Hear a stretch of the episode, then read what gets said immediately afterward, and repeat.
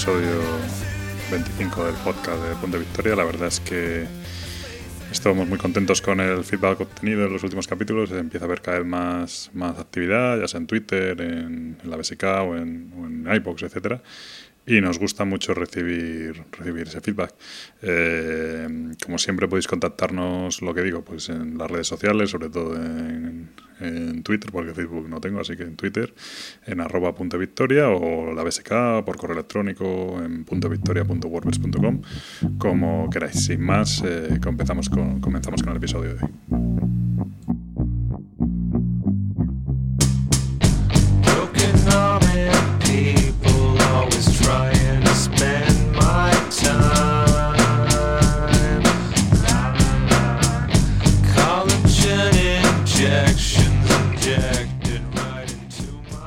Nada, aquí estamos en el episodio número 25 del podcast de Punto Victoria, ya un cuarto de centena, que no está nada mal, cualquiera no me lo, no me lo creo, pero bueno. Y aquí estamos con Gabriel de Chef, como siempre. Hola, muy buenas.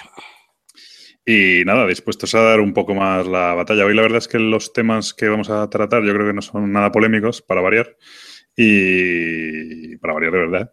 Y bueno, pues, pues, es una tranquilidad, ¿no? Sobre el último podcast, la verdad es que hace mucho que lo grabamos y ya se me ha pasado.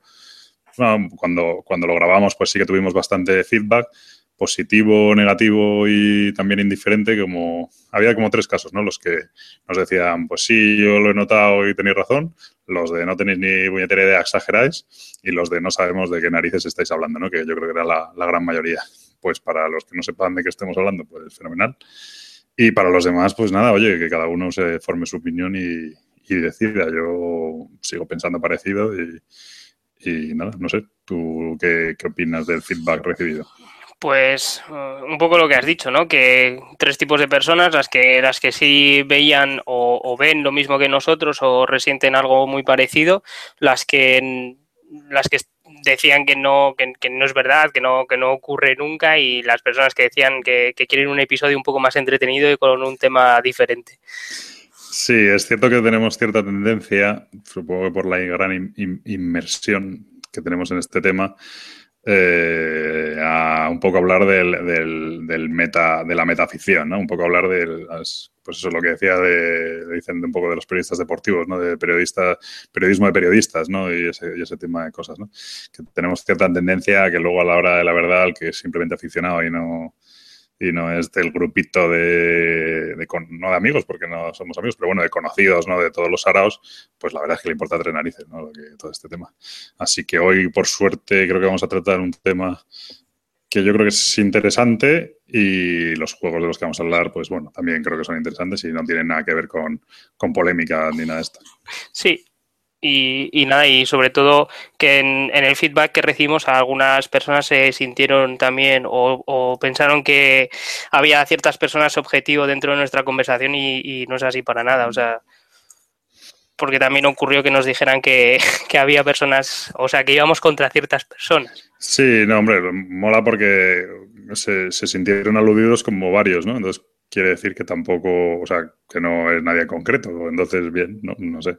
No, en realidad no aludimos a nadie concreto y, yo me cuido mucho de hacerlo por el, bueno, pues para que no se diga que, acusamos y sobre todo porque yo no soy quien para acusar a nadie de nada. Es una cosa que cada uno verá lo que hace y ya está. Simplemente intento mm, ofrecer mi mirada crítica y ver si la gente la comparte y ya está. No vamos, tampoco quiero yo acusar a nadie porque tampoco es que nadie esté estafando a nadie ni cosas de estas. Entonces, no, no va más lejos el tema. Eh, bueno, si te parece bien, empezamos con el tema de hoy, ¿no? Sí.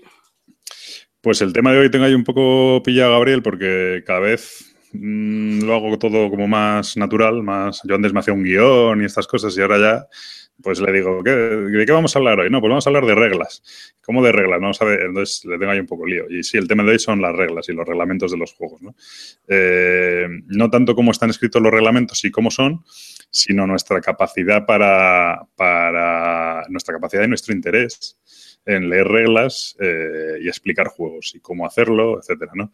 Yo tengo que reconocer que soy un ávido lector de reglas, me gusta mucho leer las reglas de los juegos, De hecho, soy de los que en cuanto veo un juego por delante, lo primero que hace es coger el reglamento. Incluso si me quiero comprar un juego o un juego que va a salir en Kickstarter, enseguida me leo el reglamento, aunque no tenga el juego delante. Eh, cosa que cuando no tienes el juego delante, al principio yo recuerdo que cuando empecé en esta afición me costaba muchísimo porque te habla de componentes, de cosas que no, que no, no conoces, no sabes de qué va el tema y, te cuesta mucho como, como, comprender el juego, ¿no? No es lo mismo con el juego delante.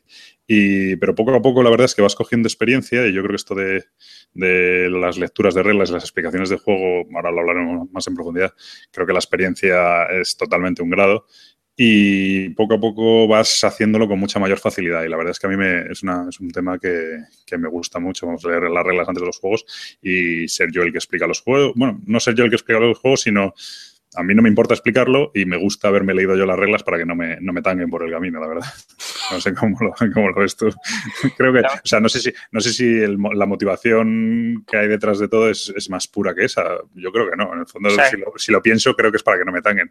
Efectivamente, es lo que te iba a decir. Tú tienes las reglas para que no te tanguen, ¿no? Para que no te digan, esto es así. Digas tú, no, no, yo creo que no, ¿eh? te estás equivocando. Claro, claro, no, no es, sí, no es para, no lo sé. O sea, podría decir que es porque me gusta compartir conocimientos y tal, pero no, creo, creo que cuando lo pienso detenidamente creo que es para que no me tanguen y de poder decir, me estás metiendo un gol como, la casa de, vamos, pero no sé. ¿Tú cómo, cómo ves el tema? No, yo, uh, bueno, creo que me pasa un poco como a ti, lo único que soy ha habido de lectura en general, ¿no? Ya sean reglas o ya sea lo, lo que sea, novelas o libros, lo, lo que fuere. Y, me pasa un poco lo mismo. Antes de, de, comprar un juego me suelo leer las reglas y sobre todo las que son más temáticas. Las, las de los Eurogame me suele dar un poco más de pereza leérmela antes porque no deja de ser una, una mecánica pegada a un tema en muchas ocasiones y, y, es verdad que disfruto mucho leyendo las reglas pues eh, del Descent, las del Runbound, las de cosas así un poco más temáticas, las de, bueno, aunque tengo que reconocer que la última así temática que me dio mucha pereza es la de la del Robinson Crusoe. Me, me costó horrores leérmela. No, no, es por nada, ¿eh? no, no, no, es, no es por las reglas en sí, me costó hasta en inglés, o sea, me dio una pereza tremenda. Sí, eh, suele pasar con los, con los reglamentos de este hombre, ya hablaremos del tema. Eh, con los reglamentos del Ignacy Trevicek y tal, eh, son muy chapa. Hay algunas reglas, yo no sé muy bien cómo expresarlo, pero hay algunas reglas que sin ser muy complejas, es un tema de redacción o de cómo están sí. tal, o cómo están maquetadas incluso, que son muy chapas y te tienes que leer como seis veces el mismo párrafo porque dices, no... Y yo creo recordar que las del Robinson Crusoe, por lo menos las originales, las que leí yo, bueno, las originales eran un desastre alucinante, pero las, las suboriginales, es decir, la de la versión corregida inglesa, no la recorregida re que han mandado ahora sin, sin, sin, cosas, sino la anterior, que tenía todo, pero también estaba mal. Eh, pues esa también creo recordar que era pues, muy, muy pesada, ¿no? Muy, muy, muy chapa. Sí, hay, hay reglamentos que se hacen más, más fáciles eh, la lectura y la comprensión que otros. Y en el tema del Robinson, pues me pasó un poco eso. Sí, es cierto que yo cuando empecé en, esta, en, este, en este tema, pues yo me compré el Carcassonne, me compré el Ciudadelas, un Twilight Struggle y lo siguiente fue un European Gulfed, ¿no? Fue un poco una, una escalada un poco, un poco rápida. Y recuerdo el European Gulfed, yo entonces no, no, sabía inglés o no tenía confianza en inglés y yo todo lo que leía eran reglamentos en castellano y traducciones y tal. Y recuerdo que el reglamento del European Gulfed, creo que el original era una castaña alucinante. Eh, bueno, el European Gulfed es un juego de GMT ahora descatalogado de Block, que es un wargame de los sencillos de GMT, pero claro, para cuando yo venía de un Carcassonne y un Ciudadelas, para mí aquello era como, yo qué sé, pues imagínate. Como la Biblia, ¿no? Sí, o sea, que no, ya no de largo, sino de decir, pero ¿qué me está hablando este de suministro, de, de, de, de los pasos de cada unidad? Un tema. Y, y entonces yo recuerdo que yo me leí la versión traducida, que la versión traducida tenía todo el desastre original unido a, al desastre del propio de la traducción y tal, porque hoy en día las traducciones que hace la gente amateur, eh, la verdad es que están muy curradas, hay como mucha, hay como mucha más afición y hay mucha más gente que lo, que lo revisa y tal, pero entonces, pues bueno, era uno que se ofrecía a hacerlo y al final, pues, pues yo qué sé, ¿sabes? Eh. Lo hace como puede y ya está. Yo me acuerdo que, por ejemplo, la traducción que se publicó en la BSK del Labyrinth de GMT tenía mal las condiciones de victoria. Claro, que, o sea, no tenía nada. Yo decía, ojo con esto que no tiene nada que ver, ¿sabes? Que, es que, es que se puede imagínate un juego, pues eso, como un tal de Struggle, una cosa de estas que tiene mal las condiciones de victoria. Pues, Casi desastre, nada. ¿no? Es un desastre. Y, y, yo recuerdo que empecé con el Urban Gulfed y aquello es una frustración que llevo en mi corazón porque acabé vendiendo ese juego sin jugarlo. Eh, primero porque no tenía rivales, ¿no? Y segundo porque porque, bueno, pues porque no fui capaz de interiorizar las reglas en ningún momento. Y, hoy en día lo pienso y estoy convencido de que si cogiera ese reglamento y tal, lo jugaría sin ningún problema y no sería de los más pesados que, tal. Pero bueno, que es un, por eso digo que la experiencia en este tema es un, es un grado. Yo sé que hay gente que le da mucha pereza. Eh, hay gente, pues eso, coger las reglas y tal, y a mí, a mí que me lo explique, no, me veo un vídeo, a mí me da mucha más pereza verme un vídeo de cualquier vídeo que dure más de 20 minutos, hablando de un juego, Mm, se me hace infumable. Y hay, juegos que para las explicaciones, de hecho es raro el juego, o sea, el juego tiene que ser muy sencillo para que en 20 minutos en un vídeo te lo expliquen. tiene que ser un juego muy sencillo. Tú ves los vídeos que hay explicando el Kanban, explicando. El otro día me vi uno más o menos de que explicaba el, el Argent este, el Argent de Consortium, y el vídeo duraba como 40 minutos y a mí eso se me hace una chapa infumable. Yo prefiero leerme las reglas, que voy a tiro hecho y cuando tengo una duda voy tres páginas para atrás y tal, no sé. Hombre, yo la verdad es que en juegos así mm, no muy complejos, eh, sí que suelo leerme las reglas y después ver algún vídeo para ver cómo va la mecánica antes de jugar, para tener alguna idea de, cómo van las acciones, sobre todo en los juegos que no he adquirido todavía, para ver los componentes, porque a veces te hablan de cosas bastante abstractas. Entonces, eh, sí que me gusta ver algún vídeo en, esos casos, pero si no, la mayoría del tiempo prefiero leerlas. De hecho, nos solemos poner y las leemos y, jugamos la partida al mismo tiempo que vamos leyendo las reglas. Y si surge cualquier duda, pues hacemos lo que dices, volvemos para atrás y miramos y, Terrible costumbre que tenéis esa, ¿eh? Pero bueno, como sois, sois pareja, entiendo que hablas de tu pareja y tú, pues bueno, esa, es la, de las parejas donde hay confianza da asco. Pero eso de, aprender las reglas mientras se juega, madre mía, eso debería estar prohibido, pero por ley. no, hombre, es entretenido, por lo menos lo vamos cogiendo los dos y como tú dices, así no lo tenemos que leer individualmente y no la tango. Porque claro, si no, después empieza diciendo que la, que la ha hecho trampas y ahí tenemos un conflicto. Sí, hombre, a ver, hay una cosa que es en esta afición a mí me frustra todavía, pero, pero hay que tenerlo claro y hay que aceptarlo. Eh, a poco que el juego tenga más de tres mecánicas, más de tres reglas, lo vas a jugar mal la primera vez y probablemente la segunda. sí. Y hay que hacerse la idea de eso. Eh, por ejemplo, yo el Trickerion, pues me encanta, tal, no sé qué, pero de las, de las, creo que cinco veces que lo he jugado, dos lo he jugado mal y una de ellas, pero ni parecido, ¿sabes? Entonces, pues, pues eso, no, no hay, que acostumbrarse a eso. ¿no? Pero, pero ¿sabes lo que nos pasa a nosotros? Que cuando yo me leo las reglas y se lo explico, siempre hay alguna regla que, que por lo que sea se, se, te olvida o lo dices rápido y no se entera y después te dice, pero es que eso no me lo habías dicho. Y tú dices, ¿cómo que no? Si sí te lo dije, lo que pasa que... Entonces, por eso hemos cogió la costumbre de leer los dos. Eh, claro, la de eso no lo habías dicho, esa es muy típica, sí. Sí, bueno, siempre hay alguna regla, como por ejemplo lo de que no hay que pegar todas las pegatinas del Pandemic Legacy que se escapa. Efectivamente, y esa no la leí yo, ¿ves? Si la hubiera leído yo, pues a lo mejor. Me, decías, ¿no? Si eso no lo pone el reglamento, y digo, joder, lo tiene que poner efectivamente en la primera página en grande y en rojo. A ver, a ver, por, te digo, porque no lo leía yo, que si no, no hubiera pasado. Pero bueno, en fin, sí, no, es, una, es un tema que, yo comprendo que hay gente que le da mucha pereza. A mí, a mí la verdad es que nunca me ha dado especialmente pereza. Y yo, de hecho, tengo en la mesilla de noche como cuatro reglamentos de juegos que tengo ahí pendientes que me voy leyendo. Y no sé, a mí es una cosa que me gusta. Y de hecho me gusta porque, porque luego creo que ayuda a hacerse una idea del juego cuando empiezas a jugarlo no es lo mismo. Hombre, hay gente que explica muy, muy bien. Yo no considero, no me considero una persona que explique mal. Eh, de hecho, me considero una persona que explica relativamente bien, visto el panorama. Pero, pero mm, sí que creo que ayuda a hacer, el leerte tú el reglamento antes ayuda a hacerte una idea del juego antes de empezar, ¿no? Mucho mejor que cuando simplemente te lo cuentan, que, bueno, pues vas ahí a lo que salga, ¿no? Y cuando te lo has leído y tal, comprendes un poco la totalidad del juego. Me da a mí esa, Hombre, eh, hay, o sea, hay casos y casos, ¿no? Te pueden explicar el juego muy bien, pero, o sea, aunque me lo expliquen muy bien, siempre me lo voy a querer leer. Es, es un poco, no sé, es como si me contaran una historia a la mitad.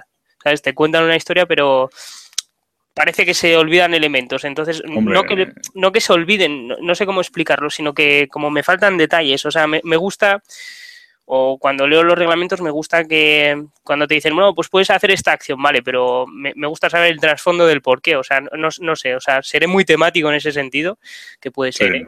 y, y, sí que me gusta saber por qué se puede hacer o, cuál es eh, la historia que lleva detrás la acción, o sea, aunque sea una chorrada, decir, pues yo que sé, puedes moverlo porque no sé qué, pues entonces siempre cuando explicas nunca te vas a parar en ese tipo de detalles porque no tienes tiempo, o sea, tú lo que quieres es jugarlo y es obvio. Entonces, no sé, es, es más en ese sentido, yo creo.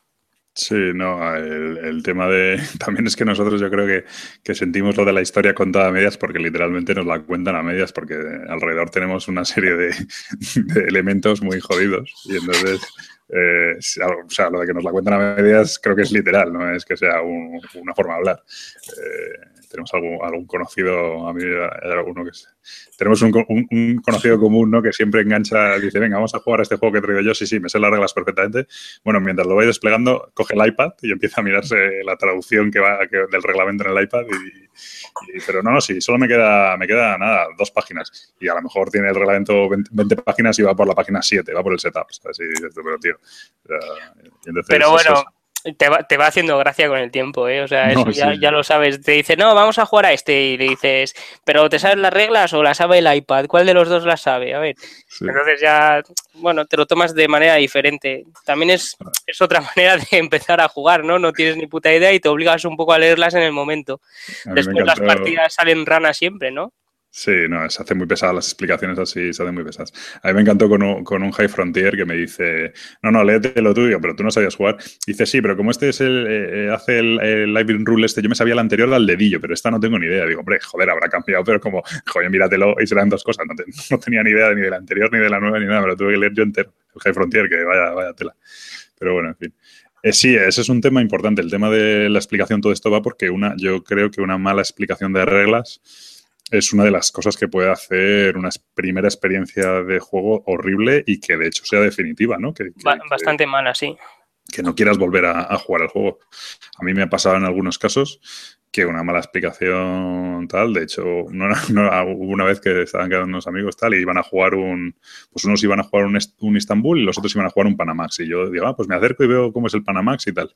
Y cuando llego está explicando el Panamax y digo, pero macho, me voy a ver a los del, a los del Istanbul, que es una gilipollez de juego, tiene dos reglas, pero es que esto es insufrible. La explicación era como de broma, pero alucinante. Y no, no pude yo, yo que ni iba a jugar, no pude ni aguantar 10 minutos de explicación. Dije, pero bueno, es que no hay por dónde cogerlo. Y claro, una, una, experiencia así se carga los juegos y como el juego sea medianamente complejo, como sea un Mage Knight, una cosa de estas, es que eh, creo que hay que tener no solo, o sea, tú bien leído el reglamento y bien conocido, pero sobre todo muy estructurado la, la forma de, contarlo. No, A veces no es coger desde la página 1 e ir hasta la última, sino, sino ir desgranando poco a poco lo que es importante, lo que es relevante del juego. Porque a veces, claro, si empiezas a explicar las acciones del mantenimiento y no se sabe de dónde vienen esas cosas, pues es que no, la gente no se entera. Vale, luego lo explicas, sí, pero claro, ya el tío se tiene que acordar de lo que habías contado en el mantenimiento, ¿no? Entonces, sí, porque... es, es un arte, ¿no? Un poquillo.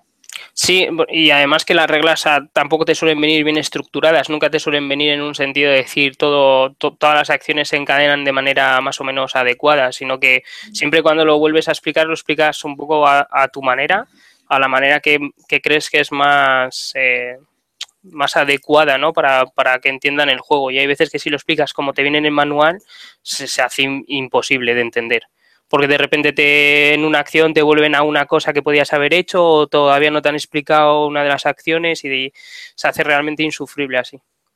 Claro, yo por ejemplo, a mí me, me, pasó el otro día, expliqué un archipiélago que tampoco estoy especialmente orgulloso de esa explicación, pero en el archipiélago hay una fase muy, muy crítica que es como la gracia del juego, que es la fase de, de creo que se llama balance del archipiélago, ¿no? cuando se produce la crisis. Claro, entonces tú haces, hay una fase de subasta de, turno, luego hay una fase de de efectos de la población o algo así, y luego viene eso, la fase de balance, y luego, lo que, y luego viene la fase de acciones, ¿no? Claro, explicar la fase de balance antes de explicar la fase de acciones no tiene ningún sentido, porque no, lo primero se tumban todos los meeples, pero y, entonces se crean en rebeldía.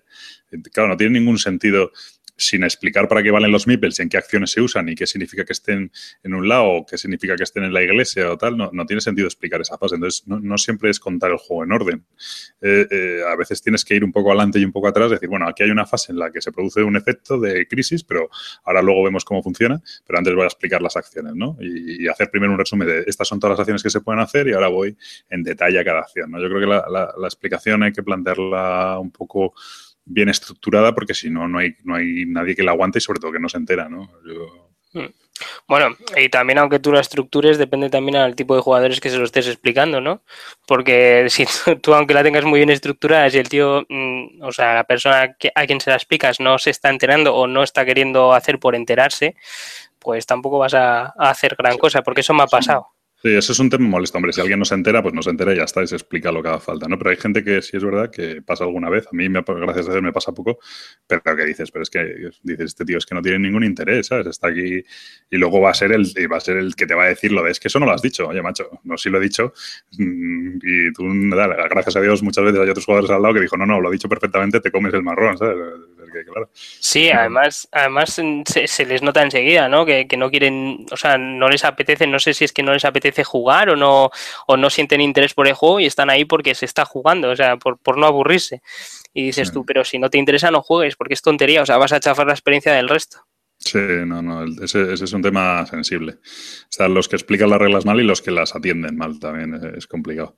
Pero, pero bueno, yo es un tema que el otro día pensando sobre ello me di cuenta de, eh, además jugando, jugando con, jugando con no jugadores habituales, con no jugones, pues explicando el Codenames, que ahora hablaremos de él, ya esto que tiene tres reglas, ¿no? Pero, pero claro, me decían, joder, es que lo explicas perfecto, ¿sabes? ¿Qué, qué estructura? O sea, es como que qué bien lo explicas como tal y encima das consejos de, eh, oye, esto va a ir por ahí. Y claro, los tíos alucinaban, ¿no? Porque no están acostumbrados a, esas, a una explicación detallada ya no solo de lo que es el juego, sino de, de, qué significan las acciones que puedes hacer. Oye, es que a lo mejor, pues yo en el Codenames hablamos del tema, pero yo decía, eh, tú tienes una palabra que es de tu bando, pero a lo mejor esa palabra está molestando al bando rival y no conviene quitarla pronto, ¿sabes? Y, y, claro, eso no es una explicación del juego, eso es una explicación de... de, de, de eso la... es un consejo por partidas, vamos. Claro, es un consejo, pero es un, una reflexión de dónde está el kit del juego, ¿no? Sí. Y, claro, los tíos decían, joder, claro, la gente normalmente explica reglas y, vale, pues estas son las reglas, pum, búscate la vida, ¿no? Y a, a, veces a la gente, sobre todo más novata, ponerle sobre la pista de por dónde pueden ir los tiros para hacer la partida más interesante, yo, yo creo que, es importante. Bueno, y a, a, raíz de esos comentarios también me di cuenta que el hecho de estar todo el día leyendo porque no dejan de ser documentos complicados, ¿vale? O sea, no es que, no es que estés leyendo un manual de ingeniería, pero son documentos pues, que tienen mucho contenido y son documentos complejos con muchas cosas y, y muy detallados, ¿no? y que estés todo el día leyéndolos y luego haciendo resúmenes, explicándolos y tal, creo que ayuda también muy bien a, a estructurar la, la, mente y el discurso y, y, la presentación, ¿no? De, ya no solo de cosas de juegos, sino de en cualquier ámbito de la vida. Eh, me parece es una habilidad a desarrollar. Yo cada vez lo pienso más y cada vez estoy más contento en el sentido de eso, de, oye, no me importa leerme cosas y explicar cosas porque creo que es una habilidad que luego a la hora de trabajar, a la hora de otro tipo de aficiones, etcétera, creo que puede ser muy, muy valorable, ¿no? El hecho de, ser una persona que es capaz de coger un tema complejo, resumirlo, estructurarlo y explicarlo y que se entienda perfectamente, ¿no? Es una habilidad, una habilidad a desarrollar, vamos, que me parece interesante. Sí. porque no creo que la primera vez que lo intentaras te saliera de, de manera eh, correcta o perfecta, ¿no? Digamos, pero es verdad que eh, yo, yo, me he dado cuenta más, más por todos los eventos a los cuales hemos acudido, ¿no? Para explicar juegos y, y, y, y ¿cómo se dice?, introducir a nueva gente al tema de los juegos de mesa no siempre es una tarea sencilla, entonces eh, cuando explicas a una persona que no está acostumbrada a jugar a los juegos de mesa, tienes que estructurarlo todavía mucho mejor, ¿no? Porque uh -huh. no, no, no, lo, no, lo, puedes estructurar tal cual te viene en el manual. Muchas veces eh, les quieres hacer probar un juego que se sale un poco de lo que es eh, los juegos estos de introducción, digamos, Carcassonne o sí. lo, los que quieras, ¿no? Catán, lo, lo, lo, que quieras, verlo por donde lo veas. Y quieres introducir a lo mejor una colocación de trabajadores. Si es la primera vez que vas a explicar esa mecánica, o sea, puedes aturdir a la persona que nunca lo ha jugado. Sin embargo, si ya sabes de qué va el tema, si sabes cómo va esa mecánica, si, si sabes un poco eh, estructurarlo y ya lo has hecho más veces, ya has hecho el ejercicio más veces y tienes más experiencia, las personas, aunque no sean jugonas, lo van a entender y van a entender la gracia y van a ver el potencial del juego, aunque sea su primera partida a los juegos de mesa. Y eso es una cosa que a mí siempre me, me ha gustado muchísimo, vamos. Sí, porque una, una, explicación de una regla, sobre todo para una persona que viene de fuera, como que no conoce el juego, ni siquiera tiene que ser un novato, pero simplemente que no conozca el juego y tal, no deja de ser como la portada del juego, la, la eh, donde levantas toda la expectativa sobre el juego. Si la haces una chapa o la haces ininteligible, etcétera, eh, ya de entrada estás empezando como mal pie. El juego tiene que ser muy bueno para, para, para, remontar el interés de esa persona. Entonces sí que es cierto que es, un, es, una labor, es una labor muy importante y lo que dices tú, en jornadas de juego hay que andarse con mucho cuidado incluso a veces, yo recuerdo alguna explicación que me han hecho a mí que yo me, alucinaba, pues no me acuerdo si era un juego cuando yo empezaba, ¿no? Pues el Power Grid o el Kailus, uno de estos, ¿no? Y entonces eh, recuerdo cómo me iban, me explicaron unas reglas y yo empezamos a jugar y luego siempre con dos o tres turnos vista me explicaban alguna regla. Dice, bueno, ahora esto no lo he explicado antes, pero tened en cuenta que ahora dentro de poco va a ser interesante empezar a hacer esta acción porque ocurre esto otro. Y ahora dentro de poco, a lo mejor eso, un jugador veterano no le gusta porque prefiere tener todas las opciones desde el principio y él sabrá si se la quiere pegar o no. Pero un jugador novato, el ir introduciéndole de manera paulatina, cuando ya ha comprendido ciertos conceptos del juego, ir introduciéndole reglas más complejas y tal. Es decir, a lo mejor en el Maze Night no tiene mucho sentido explicar cómo funcionan las ciudades cuando tú empiezas a jugar, porque de, aquí a que puedas llegar a destapar y a conquistar una ciudad, no tiene mucho sentido explicarla realmente, ¿no? Sobre todo en una primera partida, que probablemente ni llegues y si llegas te van a dar de tortas, ¿no?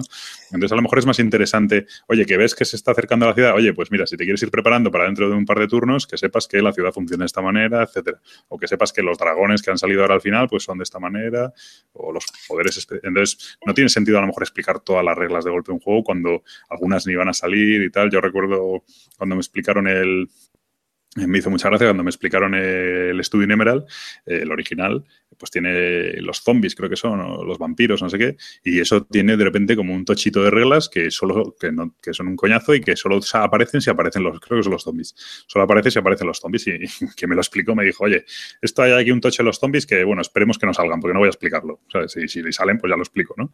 Eh, fue un poco así, ¿no? O yo no sé si directamente los quitó, no, no nos quitó, simplemente dijo eso, si salen, esperemos que no salgan porque no pienso explicarlo, pues yo la verdad es que lo agradecí, luego no salieron y no hubo ningún problema, ¿sabes? También a lo mejor la partida que vas jugando, porque son suelen ser, o sea, esos trozos de reglamento suelen ser trozos un poco más complejos, ¿no? Ya sean las ciudadelas en el Maze Night o los zombies. Entonces, a lo mejor si ya has visto un poco de partida y ves cómo va, es más sencillo para el que te explica las reglas eh, hacer hincapié en ese paso y decirte, pues mira, esto va a funcionar así y es como si te enfrentaras a un monstruo normal, pero aparte tiene habilidades y tienes que hacer no sé qué y no sé cuánto. Y como ya has visto monstruos normales y ya has visto un recorrido de la partida, puede ser que lo entiendas hasta mejor y lo asimiles de manera más, más, eh, más sencilla. Sin ninguna duda, es que esa, es la, yo creo que esa es la, la, gracia, ¿no? Que tú ya, cuando a ti te sueltan todos los, es, no sé, es como si te cuentan una, me da igual, cualquier cosa, una receta de cocina y te dice, mira, todos estos son todos los instrumentos que tienes, todos estos son todas las cosas que puedes hacer, toda todos los ingredientes, todo tal, pum, pum, pum, te lo ponen todo en la encimera de la, de la mesa y te dice, venga, eh, hazme, una, hazme un arroz con bogavante, ¿no? Y te quedas allí y dices, bueno, pues vale. Pero sin embargo, si te dice, mira, esta es la manera de cocer el arroz, de polvo así, eh, tal, o sea, poco a poco van introduciéndote eh, temas, pues evidentemente en muchos juegos no se puede. Juegos con mucha carga estratégica es complicado porque, claro, tú tienes que plantear desde el inicio ciertas medidas, ¿no? Pero hmm. bueno, ese, ese ten contain que yo creo que el buen explicador de reglas, pues al final tiene, tiene que manejar, ¿no? sí.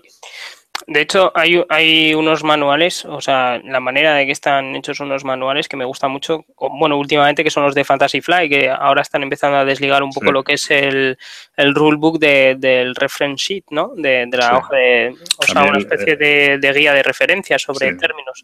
Eso me gusta mucho. La guía de referencia me parece un invento de, la leche. los reglamentos siguen siendo regulares, bueno, no regulares, pero bueno, viene con mucha información, un poco camuflada y tal. Yo creo que cada vez viene menos ¿eh? información en los reglamentos, justamente. está mejor, o sea, vamos a ver, coges un Arham Horror y coges un, Imperial Assault y no hay color. Pero, pero, bueno, la verdad es que están muy bien, para que vamos a engañarnos. Es por criticar un poco. Pero pero sí que es cierto que lo que dices tú, el, libro de referencia, a mí me da igual. Yo explico el juego y de repente me dice alguien, oye, ¿qué pasa? ¿Qué, significa este, este, este trade? Joder, vas ahí en un momento, van por orden alfabético y lo encuentras. O qué pasa si, oye, puedo pasar entre un muro y un no sé qué, te vas al movimiento y lo ves perfectamente.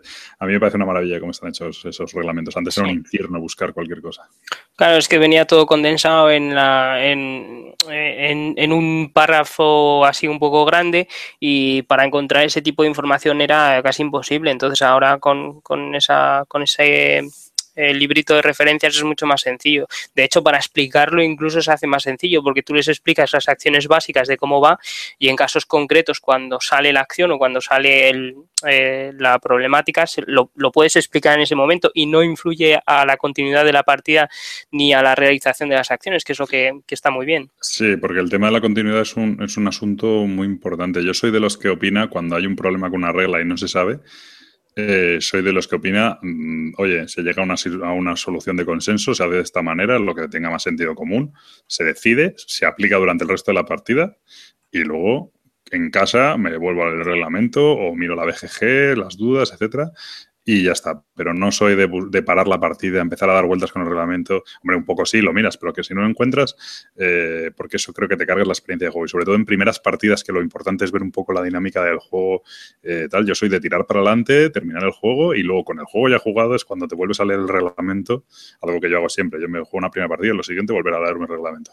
Y vuelvo a, ahí es donde encuentras todos los fallos que has hecho, ¿no? Pero, pero ahí es cuando realmente aprendes. Y, pero a mí el parar la partida para buscar reglas para adelante, para atrás, voy a mirar en la BGG, a ver qué dice las FAC. Venga, macho, yo dedicarle más de minuto y medio a decidir sobre una regla me parece un infierno. Es que no, no, es, no es ni normal, digamos. O sea, me refiero, eh, puede, puede darse el caso como un juego como, eh, vamos a poner un ejemplo de así, de algo bastante complicadete que necesitas eh, fax sí, sí o sí, que puede ser un Maze Wars, por ejemplo, y, y dices, me tengo que pasar el tiempo que me tenga que pasar porque si no, también te cargas la experiencia de juego por, por tirar a la volea. O sea, mm. que, eso también puede ocurrir en ese tipo de juego. Y después puedes encontrarte, yo que sé, un, un Ameritrash sencillo, un Eurotrash o un Euro que digas tú, bueno, pues yo creo que lo más lógico y por la experiencia que me han dado el resto de juegos va a ser así. Tiras, ves que todo el mundo más o menos es equilibrado y, y es lo que dices. Cuando ya has terminado la partida dices, pues te, te vuelves a leer las reglas y te das cuenta de si lo que se ha se llegó al acuerdo era correcto o no, pero hay, están los dos tipos de juegos en los cuales no te puedes pasar de las fax porque si no también fastidias un poco la experiencia de juego y en los que pasar más de, lo que dices, minuto y medio, dos, tres, cinco minutos es insufrible por, por el tiempo de espera, por el, el, tiempo, el entreturno, vamos. Corta el ritmo, claro, corta el ritmo de la partida. Yo me, yo me salgo de esas partidas totalmente. A mí yo además es que en eso sí que soy, mira, es un defecto. Cuando empieza el AP, las paradas, las interrupciones, no sé qué, yo me salgo totalmente. A mí ya me da igual si son cubos, si son maderas, si son zombies o si son lo que sea, que yo estoy fuera. no, no, no, me, no, me, gusta. Yo me gusta jugar. yo soy un jugador inmersivo, me gusta meterme y, ya está, y tirar para adelante. Y, hombre, las cosas con sentido común y ya está. Pero darle vueltas a las reglas una vez para adelante, otra vez para atrás y mira, no sé qué, tal, uf, no puedo con ello.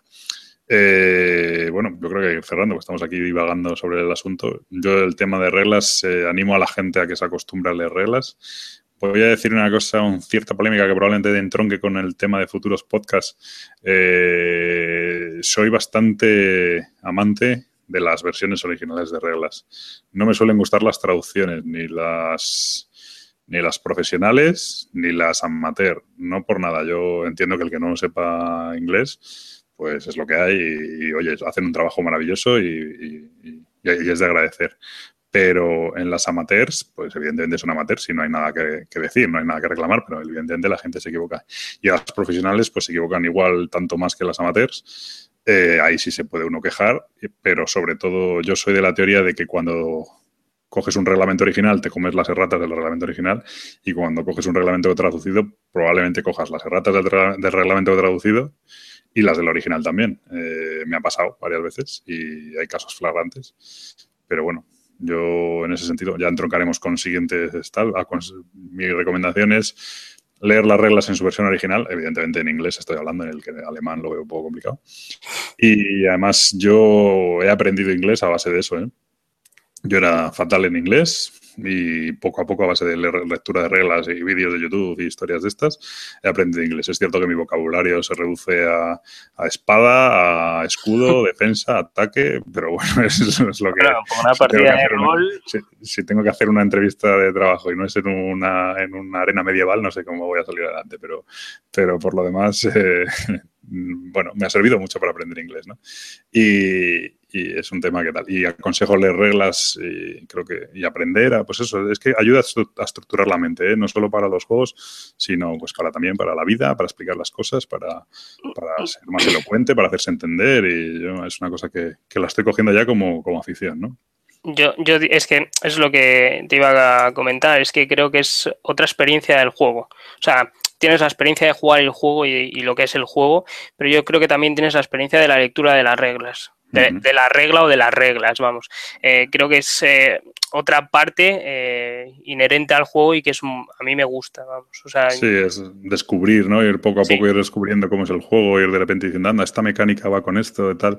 Es, yo, lo, yo entiendo que hay gente que le da mucha presa, pero que de verdad que creo que, hay que forzarse un poquito y que al final le acabas cogiendo el gusto y acabas siendo además más independiente y más tal, no solo ah, a mí que me lo expliquen, ¿no? Entonces, y aparte te libras de algunas ciertas explicaciones de algunas personas que son tela marinera.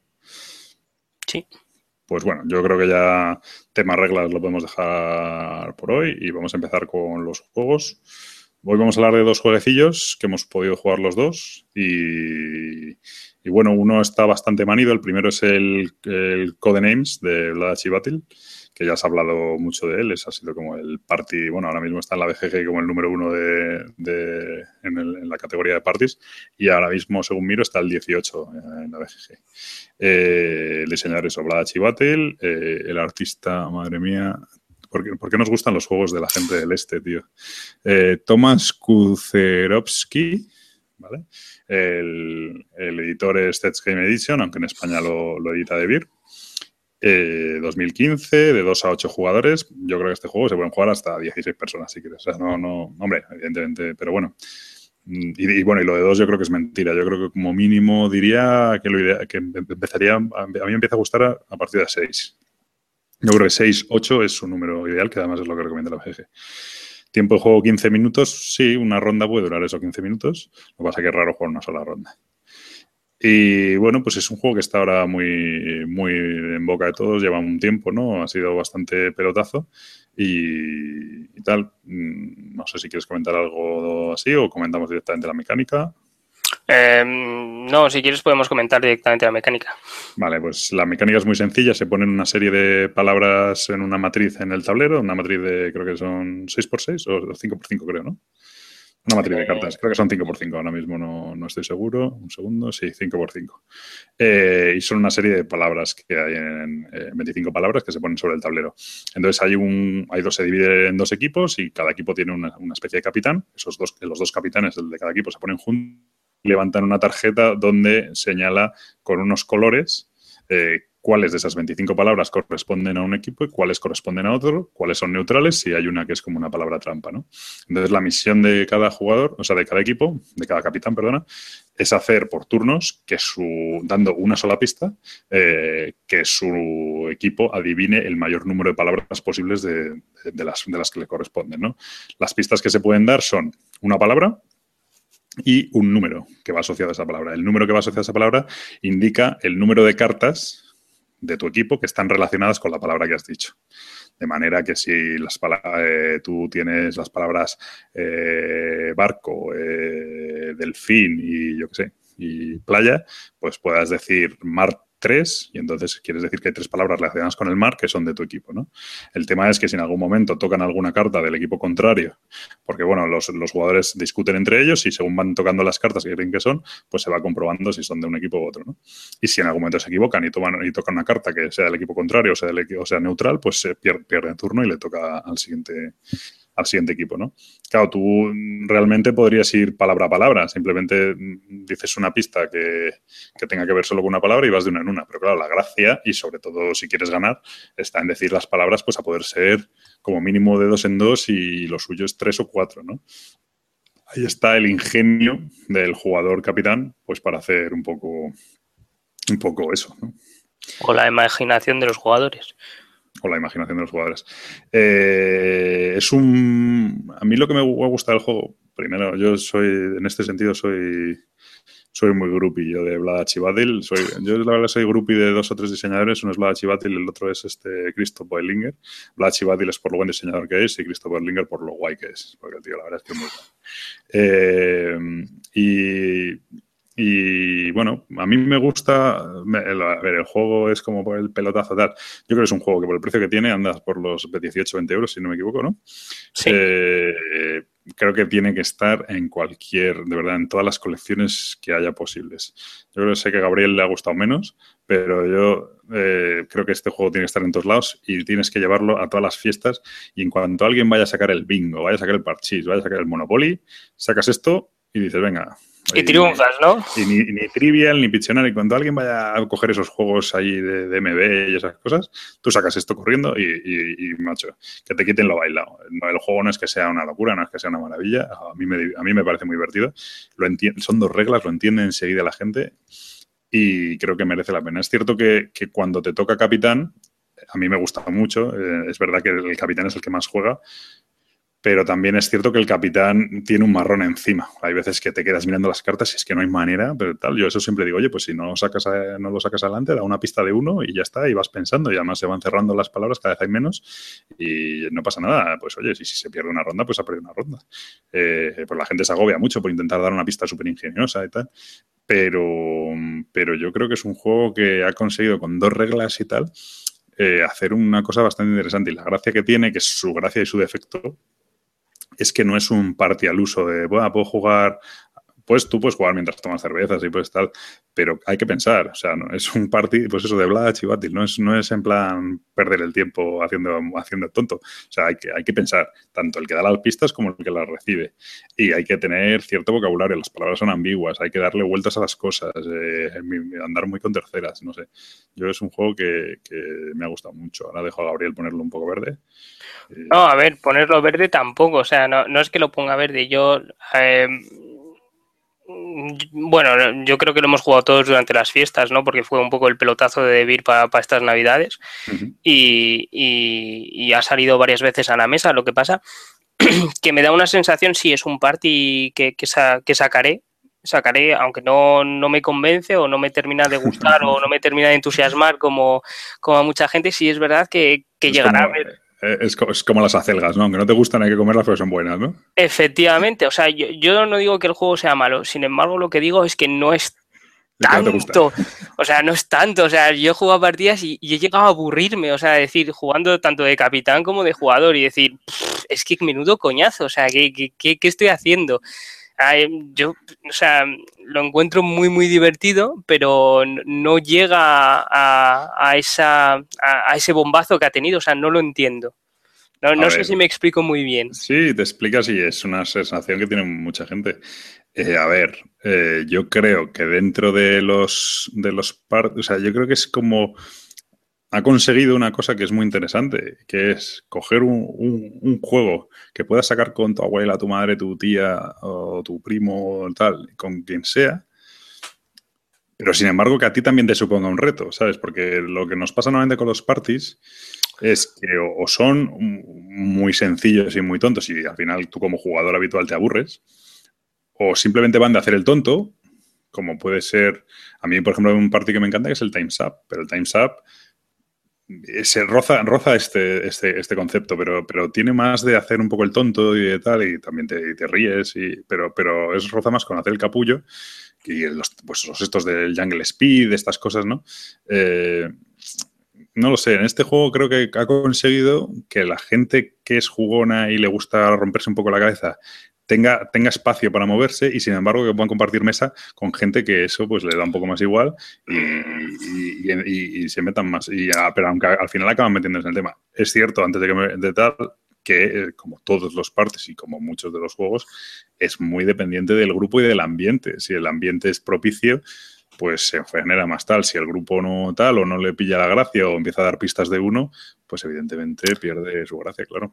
O si, se tira, si se tira mucho tiempo pensando las palabras, nosotros no usamos el reloj, viene con un reloj de arena para que haya un tiempo entre los turnos. Nosotros no lo usamos, generalmente no lo usamos, pero bueno, de repente hay, un, hay alguien que se está excediendo más de la cuenta y se le dice, bueno, venga, se te pone el reloj.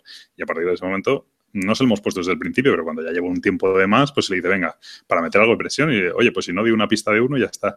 Porque sí es verdad que lo que necesitas es que fluya un poco. Oye, pues si no se te ocurre nada, no pasa nada. Es una pista de uno, si el de al lado está igual, ¿sabes? No, ya está. Y si has perdido la ronda, pues si son rondas de 10, 10 15 minutos, no pasa ya, nada. Pero, pero eso la gente, hay mucha gente que no lo entiende. Eh, que son rondas de 10, 15 minutos que no pasa nada por perderla. Entonces entran en un modo de competición tan tan pues, extremo que, que, que, también te, te, da esa sensación de estar jugando a un juego rápido, porque no deja de ser un party divertido, que se te hace eterno porque quieren competir a tal extremo que les jode perder una, pues una, de las mangas. Yo, eso sí que lo aconsejo.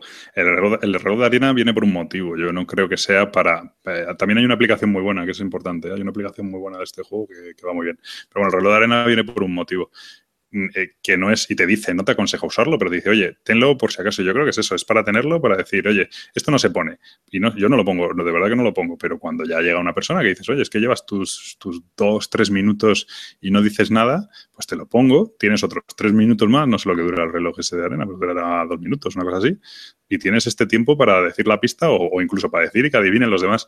Y ya ahí, y ponte las pilas, y si no, pasa turno, y, ya está. Y, y eso se explica antes de empezar que hay una cierta libertad y, hombre, juegas entre amigos, no se lo vas a poner nada más empezar a pensar. Pero cuando alguien de repente eh, terminas de comentar la jugada anterior eh, y de repente miras y el otro sigue a por uvas, pues dices, oye, macho, se te pone el reloj y ya está, ¿no? Y así no te aburres, pero efectivamente si, si la gente se tira pensando mucho tiempo te aburres. Claro. Pero eso es lo de siempre. Yo, macho, cada vez soy más, más rancio en este sentido, pues si la gente no, no, no es capaz de disfrutar del juego, pues ya está, no juego con ellos a ese juego y punto. No, está claro. Pero no, no sé, no, es, es, es, lo que comentamos, que el juego no me parece malo, lo que pasa que no me parece, o sea, no me no, no creo, o sea, para mí hay juegos, eh, parties que, que me dan mucho más, mucha más diversión que, que, lo que me puede dar el Codenames. Y eso que lo he probado con, con, familiares, con amigos, con gente que se inicia, con, o sea, lo he querido probar de todas las maneras porque la gente lo ponía tan bien que, que dices, o sea, o debo ser yo el que tiene el problema, pero... Sí, no quería decir nada, pero solo un denominador común. Sí, sí, debo ser yo el que tiene el problema con ese juego, pero por ejemplo, de Blada, el Pictomanía, a mí me parece muchísimo mejor y me divierto muchísimo más, o sea, y es un ejemplo, o sea... No sé, yo, yo entiendo lo que dices, pero yo creo que en categoría party... Eh, veo pocos juegos más interesantes que con menos de, más, ¿eh? O sea, yo sí que digo que creo que tiene que estar en todas las colecciones. A ver, me, meto la, me voy a meter en la categoría party.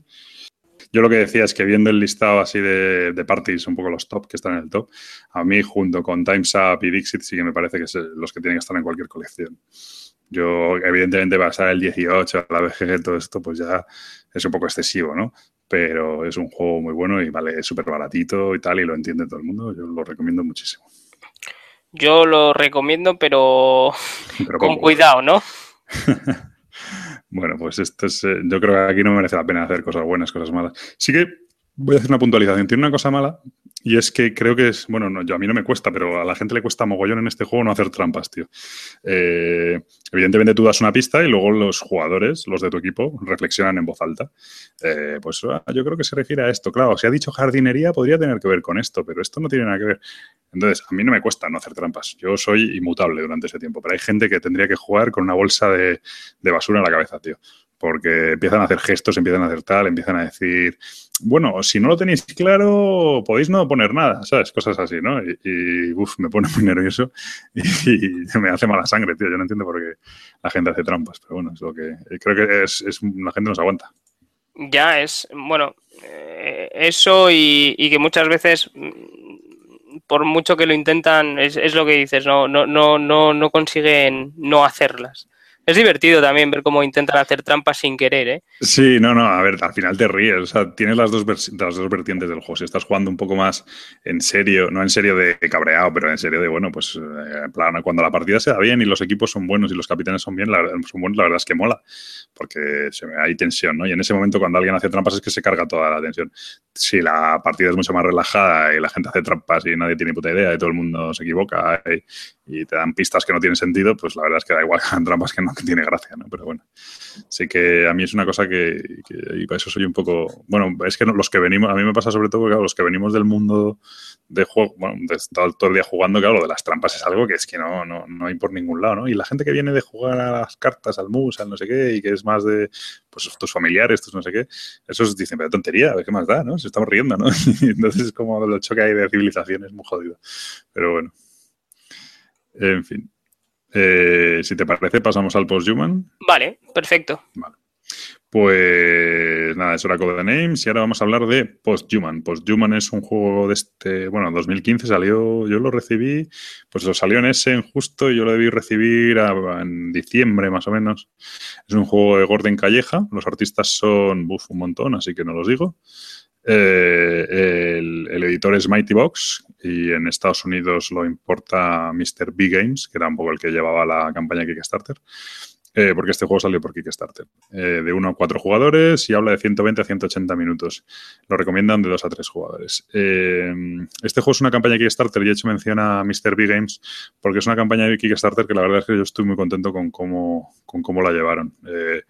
Ha tenido un retraso ligero de, diría, mes y algo, mes y medio, no mucho. Y desde el primer momento estaba todo muy claro, un mogollón de contenido muy bien, o sea, no ha habido grandes sorpresas. Eh, la campaña tuvo muchísima comunicación, han, han, mandado un montón de actualizaciones y esta, desde esas campañas con las que uno está contento, ¿no? Como cree que deberían ser todas.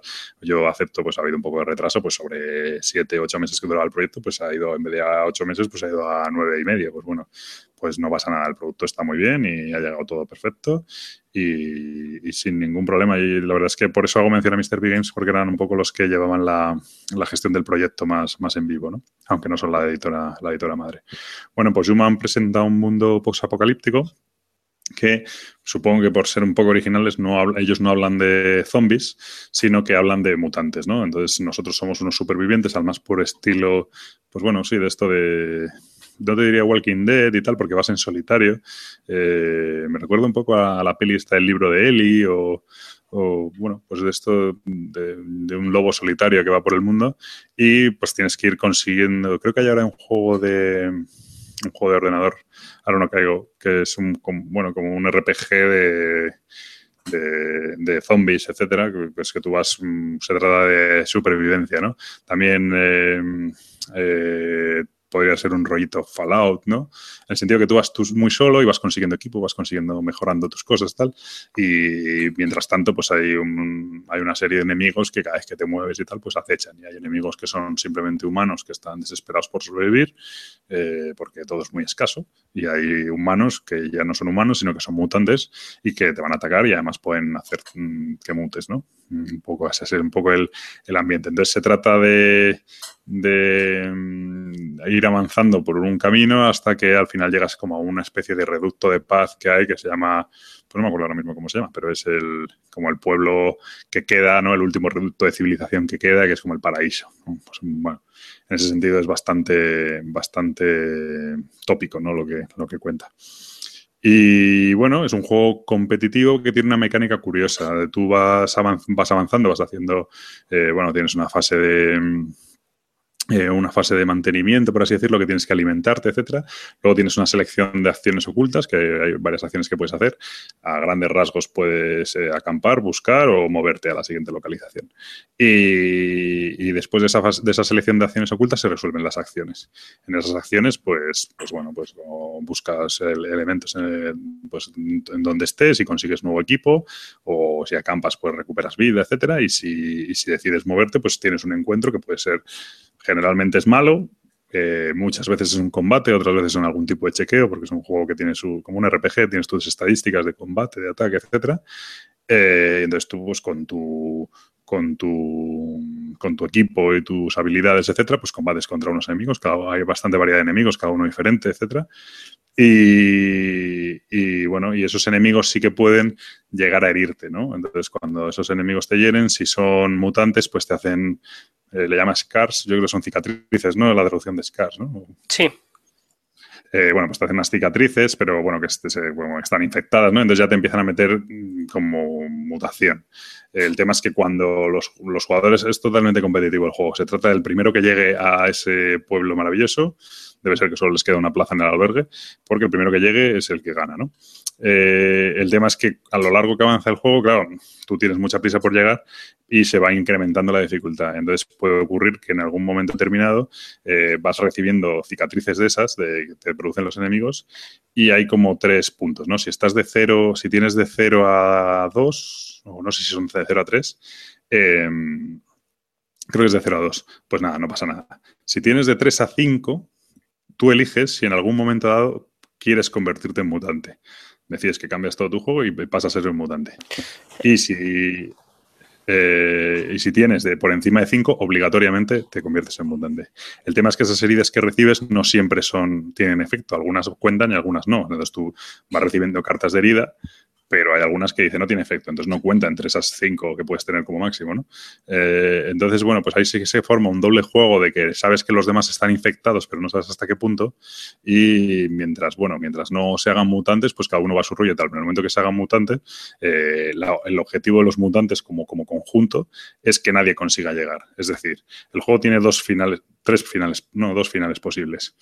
Eh, en el uno es que un jugador llega y ese es el jugador que gana, o en el momento que la gente se va empezando a convertir mutantes, todos los mutantes tienen que trabajar unidos para que ningún jugador llegue al final. Entonces, si ningún jugador llega al final, también se supone que ganan todos, porque te habla así que, la mente evolucionada de los mutantes tiene una mente colmena y que comparten la victoria porque no se considera lo del el, beneficio individual, es, un, es una, poca, una cosa de poco evolutivo y lo importante es la, la, sociedad completa ¿no? de los mutantes. Entonces, bueno, te cuentas esa historia.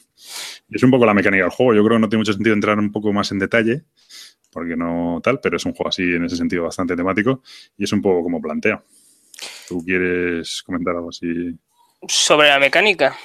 Yo creo que la mecánica no, supongo que quieres hablar del detalles de la mecánica que no te terminan de convencer o que te convencen.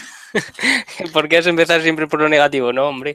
Eh, no, no, sí, bueno, porque yo también, porque es cierto que este es un juego, normalmente hablamos de, los juegos y parece que nos dedicamos a venderlos. Y en este creo que vamos a bajar un pelín el tal. A mí es un juego que me gusta, pero que no recomiendo alegremente. Y ahora veremos por qué. Se, hace la verdad es que se hace un poco raro eh, la mecánica del juego. O sea, eh, el juego está muy bien, temáticamente te involucra mucho, es inmersivo y, y sí que lo notas. O sea, cuando echamos la, partida sí que lo notaba, o sea, había como esa pequeña presión por, llegar a, a las zonas eh, a salvo, ¿no?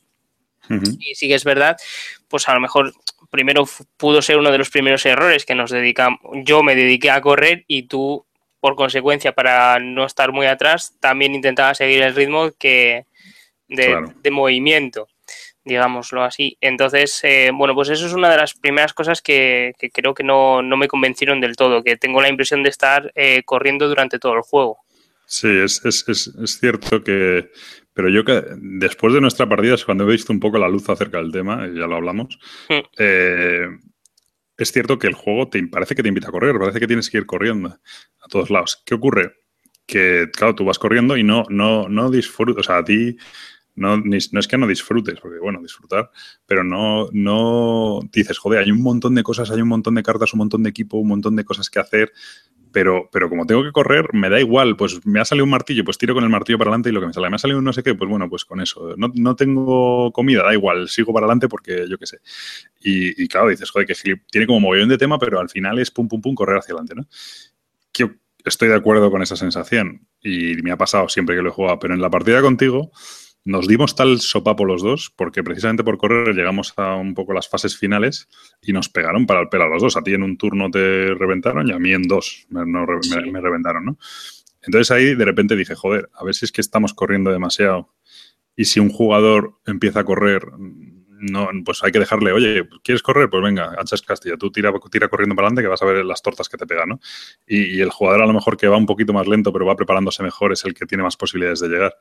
En ese sentido... Mm, seguramente, que seguramente que sea así, de hecho, o sea, tiene, tiene más sentido. Sin embargo, eh, otra de las cosas que podría achacarle entonces es que se puede hacer un pelín pesado, un pelín lento. Es decir, yo creo, que es, un juego, largo, es un juego largo. El hecho de prepararte, porque nuestra partida no llegó a las dos horas, no creo que llegara a las dos horas. No, no, no llegó, no llegó. Y casi con explicación y todo. Claro, Pero bueno, éramos dos y jugamos rápido, eso es verdad.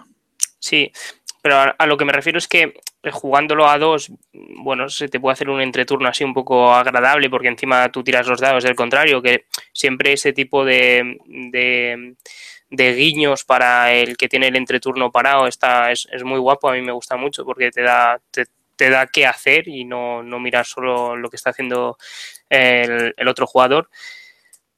Si, sin embargo, si tuvieras que alargarlo un poco más para coger más equipamiento, ver un poco más, eh, equiparte, coger más habilidades, etcétera, a lo mejor lo encontraría un poco lento para, la experiencia de, juego que ofrece.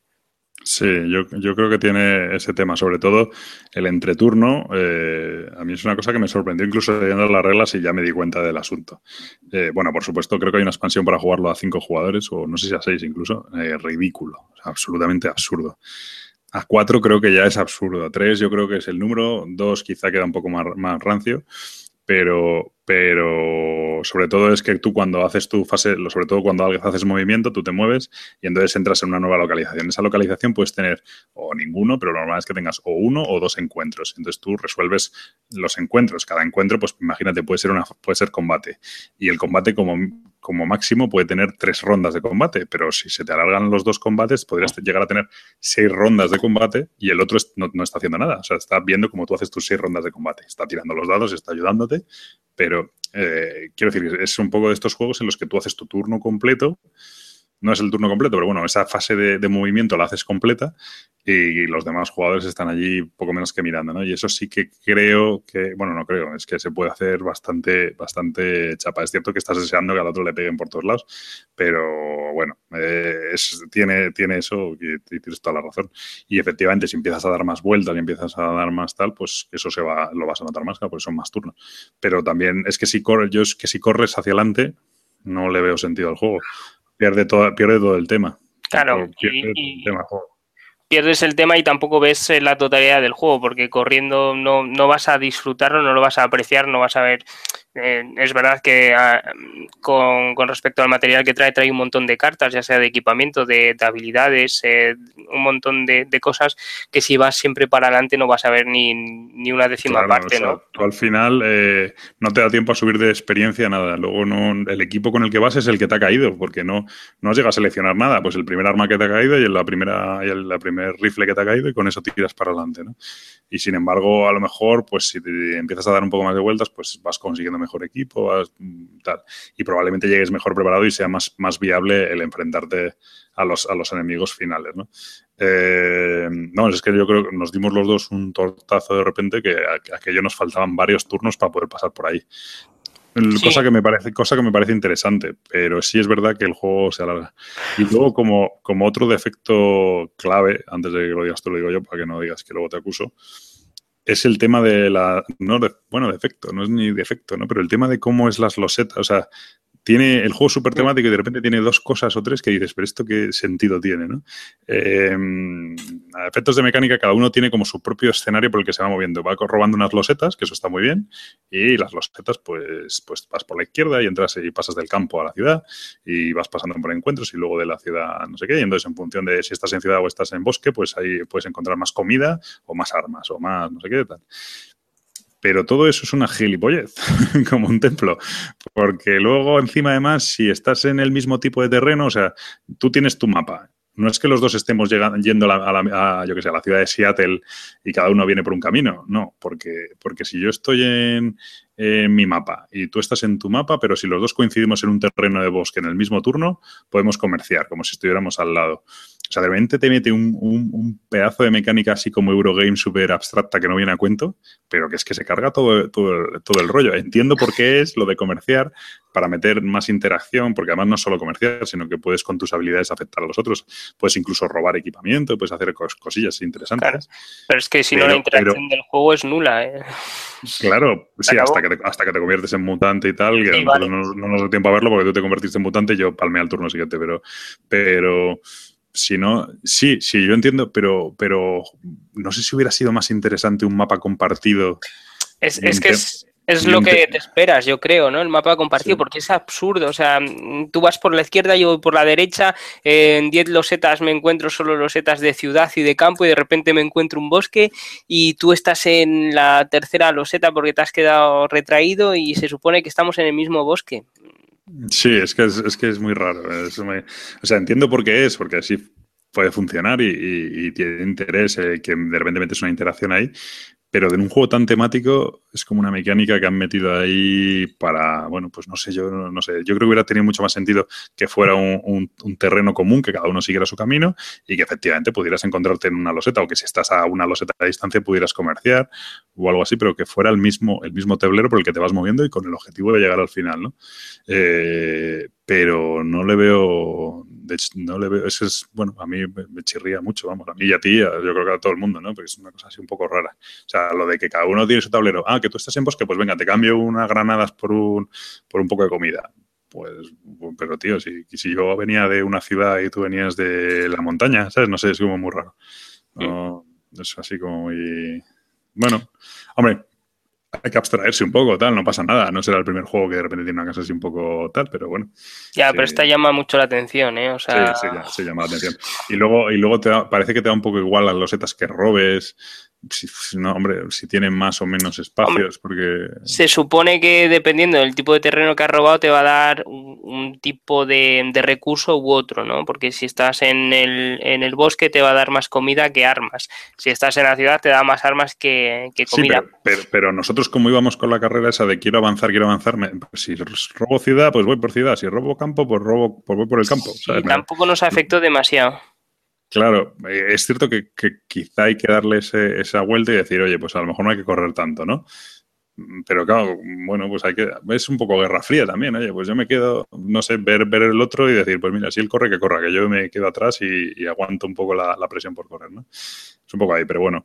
Eh, no sé, yo por ir resumiendo qué tiene de especial el juego, a mí me gusta bastante el tema, me gusta la cantidad de, de material que trae y la el diseño además de todo y, cómo, va evolucionando. Este tipo los combates son un poco, un poco simples, pero sí que notas que cuando consigues un equipo bueno influye mucho en el combate y cada vez es más tal. esa sensación de, de, evolución, si eres capaz de retraerte, de correr, eh, pues creo que es bastante, bastante, bueno, bastante guay, ¿no?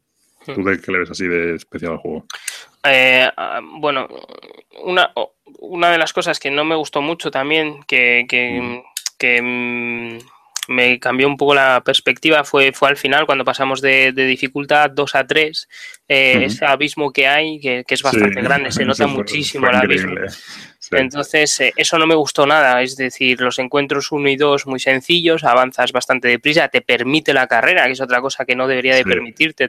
el juego te debería decir, oye, vale, estás yendo deprisa, pero ya en el nivel 2 te pego una sopa yo No sé, yo no sé si tuvimos mala suerte o buena en, el, en la fase 2 y, mala en la 3, porque la verdad es que fue descomunal. O sea, fue de, ir sobrados a de repente, bueno, eh, pero ni de coña.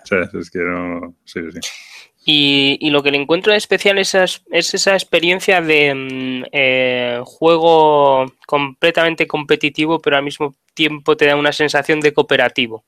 Hmm. Eh, te da la sensación de ir por el mismo camino y de tener el mismo objetivo y de no influenciar demasiado al otro. Es verdad que, por ejemplo, te puede tocar un arma muy bueno y no pasárselo al rival. Sí, eso nos pasó. claro, tú puedes comerciar y dices, no, pero yo para qué te voy a dar esto, para que si vas corriendo, para que revientes a todo lo que te encuentres, ¿no? Pero bueno, sí que tiene esa, esa, ese doble, esa doble versión, esa doble vertiente hasta que uno ya se, se convierte en mutante por narices y entonces tiene que ir a reventar al otro. Claro.